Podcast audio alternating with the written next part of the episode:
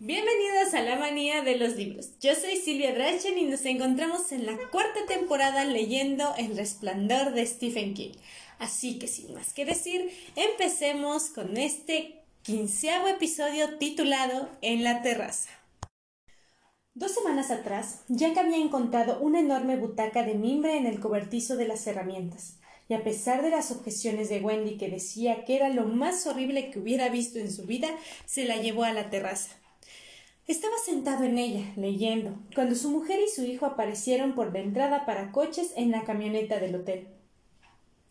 Wendy la aparcó en la rotonda, aceleró un momento el motor y después lo paró. La única luz trasera de la camioneta se extinguió. El motor rezongó un momento antes de detenerse y Jack se levantó de la butaca para ir al encuentro con los recién llegados. Hola, papá. lo saludó Danny mientras subía corriendo la pendiente con una caja en la mano. Mira qué me ha comprado mamá. Jack levantó a su hijo en brazos, lo hizo dar un par de vueltas en el aire y lo besó afectuosamente.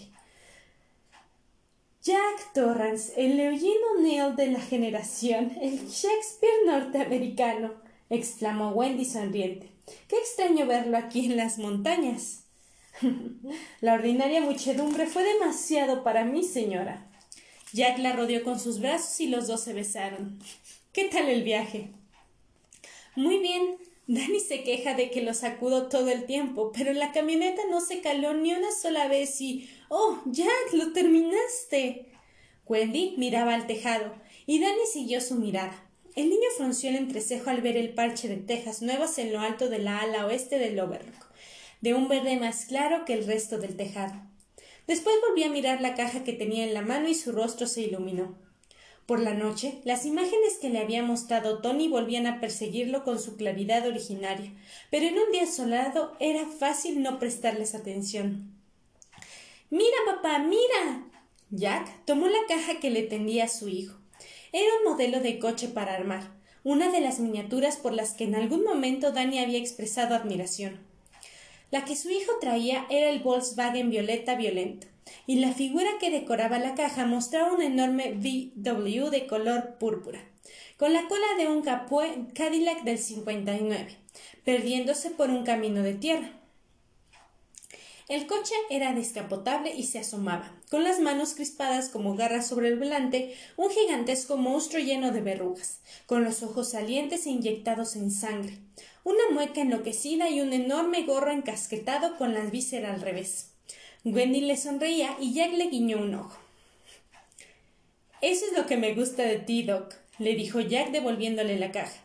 Que tengas gustos tan decididamente sobrios e introspectivos. Desde luego no se puede negar que eres mi hijo. Mamá me dijo que ayudarías a montarlo en cuanto pudiera leer el primer libro de lectura completo. Pues entonces será el fin de semana, comentó Jack. ¿Qué más trae en ese misterioso maletero, señora? oh, vamos. bromeó Wendy y lo tomó por el brazo para hacerlo retroceder. No seas tan curioso, aquí también hay cosas para ti. Dani y yo las llevaremos adentro. Tú puedes traer la leche que está en el coche. Es lo único que significo para ti, se lamentó Jack llevándose una mano a la frente. Un caballo de carga, una bestia cualquiera para las faenas domésticas. Lleva esto, lleva lo otro, llevo aquello. Limítese a llevar a esa leche a la cocina, señor.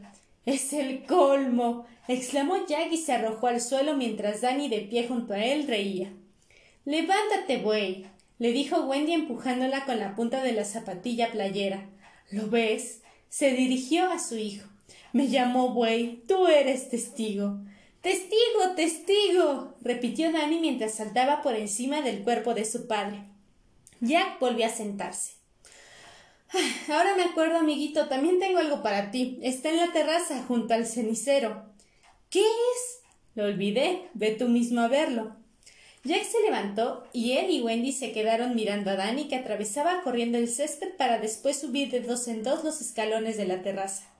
Jack rodeó con un brazo la cintura de Wendy. ¿Estás contenta, nena? Nunca había sido tan feliz desde que nos casamos respondió Wendy mirándole a los ojos. ¿Es eso verdad? Te lo aseguro. Te amo, susurró Jack estrechándola con el brazo. Wendy también la abrazó, un poco conmovida. Jack Torrance no prodigiaba esas palabras, y a ella se sobraban dedos para contar las veces que las había pronunciado antes y después del matrimonio. Yo también te amo. Mamá, mamá. exclamó Danny desde el porche. Ven a ver esto. Es estupendo. ¿Qué es? preguntó Wendy mientras ella y Jack iban hacia el porche cogidos de la mano. Lo olvidé. Oh, también te tocará a ti. Su mujer le dio un codazo. Ya lo verás. Esperaba que me tocara esta noche, respondió Jack y se echó a reír. ¿Crees que Danny está contento? preguntó después Jack. Tú deberías saberlo. Si es contigo con quien tiene las largas las charlas por la noche antes de acostarse. Bueno, por lo general hablamos de lo que quiere ser cuando sea mayor, o de si Santa Claus existe realmente. parece que eso le preocupa mucho. Supongo que su antiguo amigo Scott le sembró algunas dudas, pero no suele hablar sobre el Overlook. Conmigo tampoco, admitió Wendy mientras subían los escalones de la terraza. Casi siempre está en silencio y además, Jack, me parece que ha perdido peso. Es que está creciendo. Danny estaba de espaldas a ellos examinando algo que había sobre la mesa, junto a la butaca de Jack, pero Wendy no alcanzaba a ver qué era. Tampoco come demasiado. ¿Te acuerdas del año pasado? Los niños tienen etapas, respondió vagamente. Creo que lo leí en el libro del doctor Spock. A los siete años volverá a comer como antes. Se habían detenido en el último escalón. Además, se esfuerza muchísimo con los libros de lectura, agregó Wendy. Sin duda quiere aprender para agradarnos, es decir, para agradarte, agregó de mala gana sobre todo para agradarse a sí mismo, puntualizó Jack. Yo no le exijo que se esfuerce. En realidad, preferiría que no se esforzara tanto. ¿Crees que sería una tontería pedir ahora para hacerle un reconocimiento? En Sidewinder hay un médico joven, según me comentaron en el mercado. Te inquieta la proximidad de las nevadas, ¿verdad? Wendy se encogió de hombros y respondió Supongo que sí. Si te parece una tontería, de ninguna manera. Deberías pedir hora para los tres. Más vale que estemos seguros de nuestros estados de salud. Así podremos dormir tranquilos. Pues esta tarde telefonearé. Mamá, mira, mamá. Danny llegaba corriendo hacia ellos con algo grande de color gris en las manos. Por un momento a Wendy le pareció un cerebro. Cuando vio que era, retrocedió instintivamente. Jack la rodeó con los brazos y dijo no hay peligro. A los inquilinos que no se fueron volando los liquidé con la bomba insecticida. Wendy miraba el gran avispero que sostenía a su hijo, pero no quiso tocarlo. ¿Seguro que no hay peligro? Por supuesto. Cuando era niño tenía uno en mi habitación. Me lo dio papá. ¿Quieres tenerlo en tu habitación, Dani? Sí, ahora mismo. Se volvió y entró a la carrera por las dobles puertas. Se oyó el ruido de sus pies sobre la escalera principal. Allá arriba había avispas, comentó Wendy. ¿Te picaron? ¿Dónde está mi corazón de púrpura? tartareó Jack y le mostró el dedo que había empezado a deshincharse.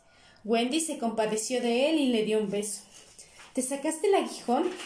Las avispas no le pierden. Esas son las abejas que tienen el aguijón como una sierra. El de las avispas es liso. Por eso son tan peligrosas, porque pueden picar y seguir picando. Jack, ¿Estás seguro de que no hay peligro alguno?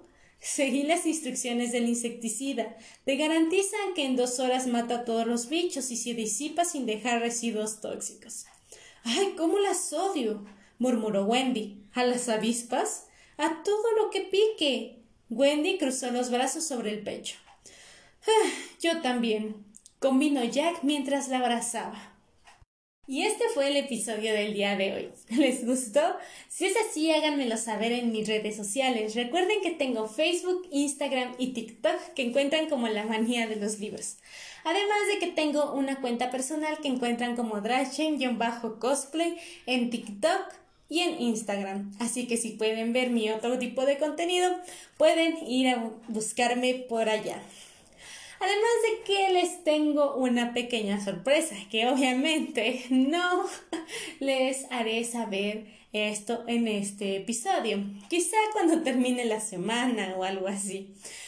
Pero es un nuevo proyecto que espero les guste. Les he dejado algunas pistas en mi Instagram. Unos han dicho que es una crónica, otros dicen que es un nuevo logo, otros dicen que es una historia escrita por mí, otros dicen que es un nuevo libro. Pero no, están equivocados. Es un nuevo proyecto que creo y espero que les pueda gustar, que después les haré saber más. Pero mientras, mm, ¿qué será la pista de hoy? Pues tiene que ver con algo que a mí me gusta. Y como ya saben, hay un video en YouTube, que también pueden ir por ahí a ver el otro contenido, que subí cosas sobre mí, en las cuales ahí tal vez se encuentren una de las pistas. Eh, se las dejé intencionalmente, pero no sé si, si la vayan a captar tan fácil porque no es tan evidente en el video. Así que vayan a ver ese video, a ver si lo encuentran y si saben la pista, cuando alguien me diga antes de que termine esta semana qué es y está en lo correcto, pues daré la noticia tal vez un poco antes. Mientras tanto, tengan una excelente noche y nos vemos en un próximo episodio.